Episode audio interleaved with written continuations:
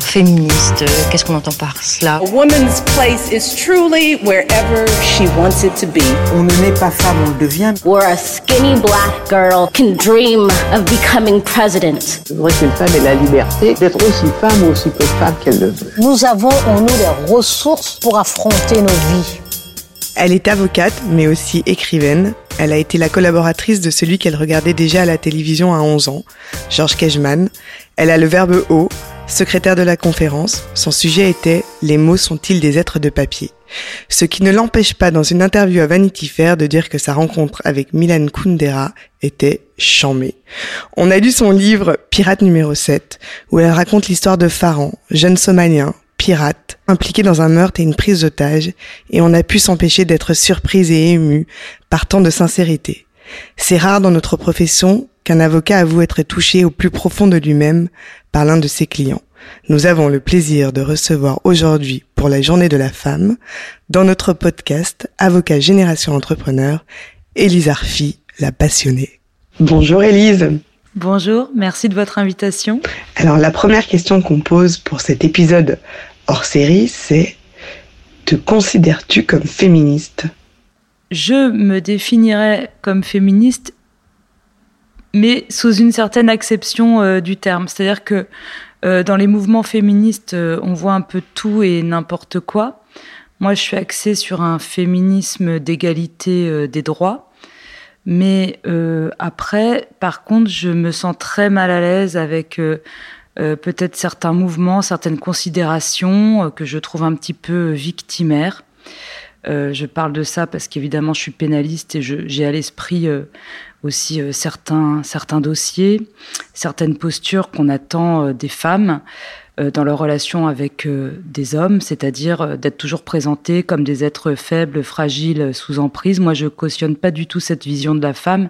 Je pense que la femme peut tout, peut peut-être même beaucoup plus que que beaucoup d'hommes. Je suis très heureuse d'être une femme. Euh, voilà. Donc pour moi, le féminisme, euh, c'est fondamental en ce que euh, il permet aux femmes d'avoir des droits égaux à ceux des hommes. Est-ce que, euh, en tant qu'avocate et avocate pénaliste, tu penses euh, que être une femme, ça soit un avantage pour traiter certains dossiers ou ça a plutôt été un frein avec certains clients? C'est des questions que je me suis pas tellement posées finalement. Je m'en rends compte aujourd'hui parce que euh, on est beaucoup dans des thématiques, euh, femmes, hommes. C'est des questions qui reviennent. Donc euh, voilà, à, à l'occasion d'une discussion comme ça, autour d'une tasse de café, ces questions-là, je me les pose. Mais pour être tout à fait honnête, quand je faisais mes études, euh, quand j'allais de l'avant dans mes projets, je me posais jamais euh, la question euh, en termes de, de sexe. Euh, je faisais euh, ce qui m'attirait, ce qui me plaisait. J'ai eu la chance euh, en cela de pas subir de rejet à raison de, de mon sexe. Maintenant, je dois bien reconnaître que en pénal, euh, la part belle est quand même encore beaucoup donnée aux hommes parce que il y a un certain nombre de clichés qui sont liés à la culture, à la littérature ou au cinéma, mais aussi aux médias qui ont souvent beaucoup donné la parole euh, à des avocats hommes autour euh, des grands faits d'actualité pour commenter des grands faits d'actualité. Et euh, c'est vrai que ça crée du coup euh, dans l'opinion publique euh, l'image selon laquelle le pénaliste c'est encore euh, euh, l'homme d'une soixantaine d'années, un peu dégarni, avec un ventre qui déborde de la ceinture et parfois qui fume la cigarette ou le cigare. Bah, D'ailleurs, aujourd'hui, on a interrogé trois femmes de ta génération pénaliste et vous êtes toutes les trois, vous avez toutes les trois commencé avec un homme pénaliste qui a aujourd'hui plutôt 70 même. Oui, et mais oui, parce que c'est une il y a figure. pas, de, euh, vous avez, il y a pas de mentor de cette génération, enfin très peu de mentors femmes dans Oui, cette génération. En fait, euh, les femmes, moi, je les ai découvertes a posteriori. Quand je faisais mes études, par exemple, je connaissais pas, je savais pas qui était Françoise Cotta, et il a fallu que j'attende d'être avocate pour euh, découvrir qu'elle jouissait d'une d'une aura très forte, qu'elle avait une clientèle très importante, euh, ce qui était assez rare en fait pour une femme de sa génération. Euh, on parlait alors de Gisèle Halimi, mais plutôt côté partie civile. Mm. Euh, côté euh, victime, droit des victimes, droit des femmes, elle était connue. Euh, mais ça restait quand même des figures voilà, très peu représentées dans les médias. Est-ce que tu penses que tu as déjà été victime de sexisme, toi, en tant qu'avocate? Moi, je pense pas en cabinet avoir été victime de, de sexisme. pas que, en tout cas, je l'ai ressenti comme tel euh, oui, il y avait des injustices peut-être dans certains cabinets, j'ai pu le vivre comme tel, mais j'ai pas eu l'impression que c'était euh, forcément euh, les hommes d'un côté ou les femmes de l'autre. J'ai travaillé avec beaucoup, majoritairement avec des hommes, mes patrons, ça a été des hommes. C'est vrai que j'ai jamais eu de, de, de patronne, on va mmh. dire, quand j'étais collaboratrice femme ou en tout cas une fois, mais dans un cabinet où il y avait une équipe d'associés. Mais ouais, j'ai pas du tout. Ou de euh, sexisme euh, ordinaire, tiens, on peut dire comme le racisme ordinaire, où, où on te prend systématiquement pour euh, la stagiaire, euh, celle qui porte la valise. Moi, je sais qu'il y a énormément de, de, femmes qui subissent ça, bien sûr. Toi, tu l'as jamais ressenti. Mais moi, personnellement, non. Tu penses que c'est une question de posture, de ressenti ou oui, ça, je pense que c'est une question de, de posture. C'est vrai que peut-être que c'est quelque chose que j'ai moins, euh, que j'ai pas inspiré, ou je, je, je, je peux pas vraiment euh, dire pourquoi. Peut-être que c'est parce que justement, je me suis pas posé la question. Peut-être aussi que j'étais pas. Peut-être que tu as eu de la chance.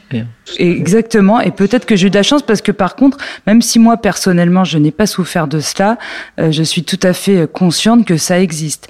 Et par par exemple, moi j'ai eu euh, à chaque fois que j'ai eu deux grossesses, j'ai deux enfants, ça s'est super bien passé dans les cabinets euh, où j'étais.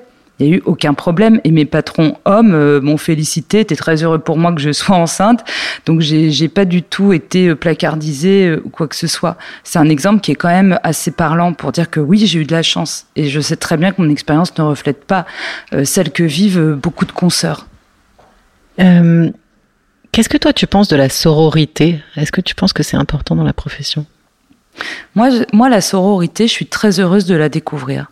Je l'ai pas du tout connue euh, en tout cas au début de mon exercice, c'est vraiment, ça fait partie de ces notions émergentes qui sont vraiment très intéressantes. Et je suis très heureuse qu'il y ait énormément d'initiatives qui se développent. C'est vrai au sein du barreau mais c'est vrai aussi euh, dans d'autres cercles, que ce soit dans la mode, dans le cinéma, euh, où les femmes ont compris l'intérêt euh, de créer des, clubs finalement, de, de s'agréger, de se rendre des services. Je crois que ça, ça fait vraiment partie de la sororité, et je trouve que c'est une excellente idée. Alors évidemment, euh, je suis pas du tout pour exclure non plus tous les tous les hommes euh, de, tout un tas d'initiatives, euh, mais euh, je, je, trouve que c'est formidable parce que les femmes, voilà, il est temps qu'elles créent aussi leur propre réseau, qu'elles s'entraident entre elles. Et euh, justement, euh, c'est très bien parce que ça casse tout à fait l'image qu'on donne parfois euh, des femmes comme étant jalouses les unes des autres, se tirant dans les pattes. Alors oui, ça peut exister, mais comme ça peut exister dans le genre humain en général, c'est propre ni aux hommes ni aux femmes. Donc oui, je, je, je trouve que c'est formidable, même si malheureusement, j'en ai pas bénéficié quand j'étais plus jeune parce que je crois que tout simplement, ça n'existait pas. Euh, tu nous as dit que tu avais deux enfants, donc du coup ça, nous amène à la question suivante. Vie professionnelle et vie privée, comment tu gères Et est-ce que tu penses que euh, on a encore raison de poser ces, questions plus à une femme qu'à un homme? Moi, je suis pas choquée qu'on pose la question plus à une femme qu'à un homme. Moi, j'ai voulu avoir une relation euh, très très proche de mes enfants euh, quand ils étaient tout petits. C'est parti vraiment euh, d'un choix, d'une envie de ma part de pas rater ces très belles années de la de la petite enfance. Donc, j'assume tout à fait qu'on me pose plus ces questions euh, que à l'homme avec qui j'ai eu mes enfants, avec leur père. Donc, mais euh, ce que je dois dire aussi, c'est que quand j'étais collaboratrice, évidemment, il y avait des horaires qui étaient imposés de sorte que euh, j'avais euh, bah, des nounous, euh, la crèche, enfin tout un tas de solutions de garde. Et que en fait, quand je me suis installée à mon compte, je me suis rendu compte que pour la première fois, je pouvais me libérer pour aller chercher mes enfants à l'école. Et c'est vrai que je me suis rendu compte que pendant des années, je n'étais jamais allée chercher mes enfants à l'école. Et voilà, donc ça, c'est un petit luxe maintenant que que je prends grâce à la liberté de et à l'indépendance de l'installation. Le syndrome de l'imposteur, tu sais ce que c'est toi? Oui. Tu l'as déjà vécu. Si on a la, ouais, je sais pas si on a la même euh, acception toute de ce que ça peut être le syndrome de l'imposteur, mais moi j'ai déjà pensé que les affaires étaient trop belles pour moi, trop grosses pour moi, que j'allais être minable, insuffisante, que j'allais pas être à la hauteur de l'enjeu. Bien sûr que j'ai déjà ressenti ça. Après, euh, en plus, euh, ça a été accentué parce que donc vous avez parlé tout à l'heure de mon livre Pirate numéro 7, et c'est vrai que j'ai eu la chance que le livre jouisse d'un certain succès critique, un succès d'estime. Et euh, ce, le livre avait, avait beaucoup plu à des, à des avocats et, et à des juges aussi. Et quand j'arrivais en audience, quand on me parlait du livre, je me sentais très très mal parce que je me dis je vais faire une plaidoirie minable. Tout le monde va dire mais comment pour qu'elle se prend avec son livre celle-là alors qu'elle sait pas aligner trois mots dans une salle d'audience. Oui donc je l'ai ressenti, j'en ai beaucoup souffert. Je crois que je continue à en souffrir. Ouais, ça m'arrive fréquemment. Enfin, tu l'as écrit ce livre, donc tu peux pas te sentir imposteur euh, j'ai écrit de toi-même. Mais j'ai pensé que le livre était beaucoup mieux que moi. je, sais pas s'il est beaucoup mieux que toi, mais je confirme qu'il est excellent. Merci. Euh, Est-ce que tu te définirais comme une femme puissante? Moi, je me déf... Alors, ça fait très Léa Salamé, hein, déjà. faut que tu, Vous faites de la concurrence. Faut que tu saches que j'adore son podcast. Donc, exactement pour cette raison, j'ai posé cette, cette question. Mais oui, j'ai bien compris euh, le petit clin d'œil euh, et l'inspiration. C'est vrai qu'elle invite, euh, elle, dans son podcast, ouais, des, des figures importantes de l'art, de la politique.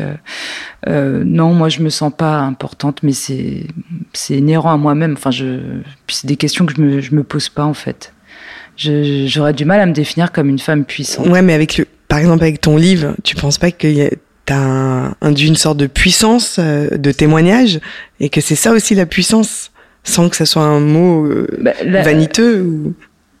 Oui, enfin, la puissance, c'est celle que les lecteurs euh, ont donnée. Enfin, d'ailleurs, ont donné à moi, mais qui est devenu un personnage précisément parce que euh, le fait d'apparaître dans un livre fait, fait que ça vous fige.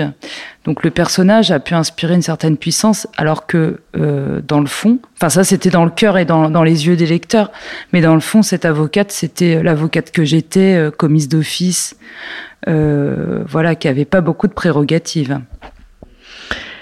Et du coup, est-ce que tu dirais que tu es ambitieuse? Je pense que je suis ambitieuse, bien sûr. Je pense que si j'avais pas voulu très très très très fort euh, certaines choses qui me sont arrivées, elles ne me seraient pas arrivées euh, comme ça. ça. Ça tombe pas tout seul, faut pas croire. Faut beaucoup beaucoup travailler, faut beaucoup croire en soi, faut beaucoup croire euh, en ce qu'on fait et dans la justesse de ce qu'on fait. Et puis faut faut vouloir atteindre des résultats. Donc oui, je veux atteindre des résultats.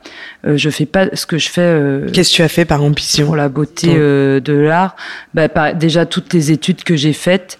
Euh, les cabinets où j'ai été, euh, à quel point je me suis accrochée, j'ai voulu me perfectionner, m'améliorer. Euh, à quel point j'ai voulu, alors que j'avais quand même déjà deux enfants et que c'était pas tellement, j'avais pas tellement le profil, devenir secrétaire de la conférence. À quel âge t'as été secrétaire de la conférence? À 34 ans. Ah, c'est rare. Avec deux enfants, voilà ce qui est rare effectivement. Euh, donc voilà, il y a tout un tas de choses qui font que oui, bien sûr, j'ai voulu ce qui m'est arrivé, ouais. Alors on va passer sur un autre registre, euh, le mouvement MeToo en tant qu'avocate, que femme, ça t'évoque quoi? Alors en tant qu'avocate, euh, moi j'ai été très heureuse que le mouvement euh, éclose, moins que dans certains milieux, puisqu'évidemment à la base, le mouvement MeToo est sorti euh, euh, dans le cinéma, mais on, on, savait, enfin on parlait entre nous, que ce soit à l'école ou dans les cabinets, qui avait quand même des comportements euh, incroyablement déplacés, qui avait beaucoup de, de consoeurs en fait qui subissaient euh, du harcèlement parce qu'il y a quand même toujours euh, des figures de patrons très puissants et de jeunes femmes voilà qui arrivent dans certains cabinets et qui se font repérer parce qu'elles sont très jolies ou très timides et n'osent pas en fait protester ou rouspéter de sorte que certains comportements abusifs prennent du terrain. Et euh, ça, on en a toujours été conscient. Moi, je n'ai pas témoigné, enfin, dans les cabinets où moi personnellement euh, j'ai exercé, mais euh, bien sûr qu'on savait que ça existait. Et je me suis énormément réjouie que ça sorte un peu dans la presse, on va dire, et puis qu'aussi euh, au sein du Conseil de l'ordre, euh, il se bouge pour faire changer les choses et pour euh, faciliter la saisine euh, voilà, de tout un tas de, de commissions euh, pour les, les femmes. C'est marrant parce que quand on a écrit euh, cette question avec Audrey, c'était pas exact. Enfin, vous êtes plusieurs à nous avoir parlé en fait du MeToo au sein de la profession d'avocat. Et d'ailleurs, les réponses sont très intéressantes. Mais la question qu'on voulait poser à la base, c'est qu'est-ce que tu penses du phénomène global de MeToo en tant que en tant qu'avocate, en tant que femme de droit, et en gros du lynchage médiatique parfois. Quelle est ta position sur ce sujet? Oui, bah moi je, suis d'accord avec euh, le fait de dénoncer euh, des comportements euh, abusifs. Après, évidemment, alors c'est un peu une réponse de Normand que je vous ferai, mais c'est la réponse en fait. Je crois que appelle cette question que bien sûr il y a, eu des abus, que bien sûr il y a eu des gens euh, qui ont été dans l'exagération, bien sûr qu'il y a eu des gens qui ont été euh, dans, le lynchage. Euh, mais bon, néanmoins, je, crois que dans la plupart des cas, ça a été des cris du cœur, c'est des, des femmes qui ont dénoncé des hommes qui leur avaient fait du tort, qui les avaient agressés. Euh, c'est vrai que euh, tout, tout, dans un monde idéal, tout devrait passer par la justice et se régler dans les tribunaux, mais on sait que ça, ça prend du temps et que parfois, euh, voilà, il y a un mouvement euh, social, euh, sociologique, comme ça a été le cas de MeToo, et euh, qui avait besoin de rapidité en fait euh, pour arriver euh, à son objectif. Voilà, je, je sais qu'il y a eu des dérives, mais c'est pas pour autant que euh, faut condamner ce mouvement. Dernière question, parce que tu sais, normalement on fait un podcast euh, qui est tourné vers l'entrepreneuriat. Euh, Ah oui, pardon, je- non, j'en ai oublié une. Avant la dernière question, j'ai oublié l'avant-dernière question, tu vois.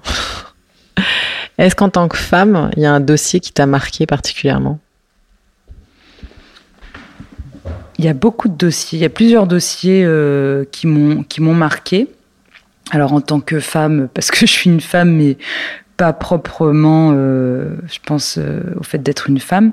Alors évidemment, j'aurais pu parler euh, du dossier de mon de mon pirate somalien qui m'a énormément marqué, mais je parlerai d'un autre dossier qui m'a beaucoup marqué, qui est très emblématique pour moi. C'était celui de mes premières assises où je défendais une personne sans domicile fixe pour des faits qui, qui, qui avaient déjà plus de 12 ans à l'époque où j'ai récupéré le dossier.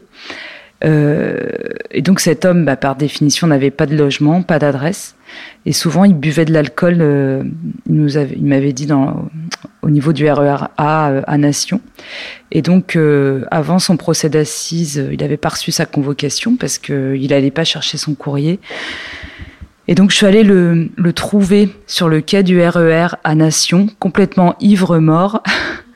Mais je suis très, très heureuse. Donc, j'ai fait tous les couloirs du RER ce jour-là. J'étais déjà allée euh, les jours d'avant. Je l'avais pas trouvé. Ce jour-là, je l'ai trouvé. Il m'a reconnu.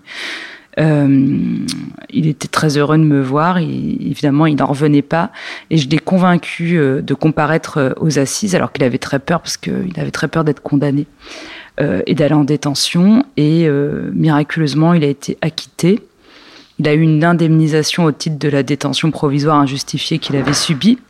Et il a eu en plus une très belle indemnisation au titre du déni de justice, puisqu'il avait mis 14 ans pour être acquitté. Et c'est un souvenir merveilleux. Non, je voulais juste rebondir sur le miraculeusement, comme si tu y étais pour rien. Non, mais parce que je, voilà, je, je l'ai voulu. Il a, il a comparu et euh, grâce à ça, euh, il a eu de l'argent alors que c'était euh, quelqu'un qui vivait dans une très très grande misère, une très grande indigence. L'histoire ne dit pas ce qu'il a fait de cet argent. J'espère qu'il en a fait quelque chose euh, de bien. Et je l'ai pas revu, mais voilà, ça reste un souvenir exceptionnel et c'est pour moi euh, de, de des choses extraordinaires. Enfin, de l'utilité de l'avocat, euh, qu'on soit dans une salle d'audience ou à l'extérieur d'une salle d'audience, tout ce qu'on peut faire pour les autres. Et je crois qu'il y a aucune autre profession qui me fasse encore rêver à ce point. Et je pense dans laquelle on peut réaliser autant de choses pour les autres. Donc. Déclaration d'amour. Non, mais, non, mais franchement, c'est sympa. Après, c'est c'est vrai que on se sent toujours un peu imposteur, je vais dire le terme. On se sent toujours un peu imposteur quand on fait du tu vois, moi, je fais de la fusion-acquisition ou, du... Ou de la structuration de cabinet même- Mais alors, tu aides les gens. C'est pas pour ça que tu n'aides pas les gens. Oui, on aide les gens, C'est pas pour ça que tu n'aides pas les gens, mais c'est vrai que c'est un, un boost différent. Et après, c'est pour ça que quand tu es en dîner, euh, la personne de ta droite te demande qu'est-ce que tu fais? Moi, je fais, je suis avocate. Ah bon, et tu fais quoi? Je suis en corporate M&A. Ah d'accord, ok. T'as jamais rien à raconter. Mais c'est ça que que c'est ça que j'aime aussi, c'est que c'était très divers. Ouais, c'est vrai. Alors, donc, je, je termine sur effectivement la dernière question. Donc, ce que je commençais à te dire tout à l'heure, c'était que euh, on avait un podcast qui était tourné vers l'entrepreneuriat et toutes les femmes qu'on interviewe euh, pour cette journée de la femme sont toutes des femmes qui sont associées de cabinet. Et donc la question c'est est-ce que tu te considères comme une entrepreneur J'aimerais bien, malheureusement. Je crois qu'il y a, comme on le disait, euh, c'est un métier, une profession qui est très très très diverse. Et euh, moi, je suis encore un peu dans un mode d'exercice, malheureusement, un peu engoncé, encore un peu à l'ancienne, mais j'essaye de, de me sortir de ça. C'est vrai que les chez les pénalistes, il y a encore euh, il y a Oui. peu de mouvement entrepreneurial. C'est encore un peu antinomique. C'est un peu poussiéreux encore. Mais, euh, mais bah justement, tiens Audrey, on va pouvoir faire un podcast spécial euh, Pour entrepreneurs et pénalistes. Aidez-nous, Voilà. SOS pénaliste. On a, on a Julia Catlama qu'on peut citer, qui est Exactement. pénaliste et entrepreneuse et mon associée. qui était dans ma, et oui, et dans ma, dans ma promo euh, à la conf, Mais et que j'aime beaucoup. voilà, bah merci beaucoup euh, Élise de nous avoir reçus. Merci beaucoup. Au revoir. Ce podcast a pour ambition de réveiller l'avocat entrepreneur qui sommeille en vous. Alors si vous avez envie d'oser, contactez-nous, nous vous accompagnerons dans votre projet. Si vous voulez nous suivre et nous soutenir, abonnez-vous au podcast Génération Avocat Entrepreneur, disponible sur l'ensemble des plateformes d'écoute. N'hésitez pas à le noter 5 étoiles et à en parler autour de vous. Vous pouvez nous retrouver sur nos réseaux sociaux, Charlotte Hugon, fondatrice de Votre Bien Dévoué, et Audrey Chemouli, fondatrice de Chemouli, profession libérale. À très vite pour un nouvel épisode de Génération Avocat Entrepreneur.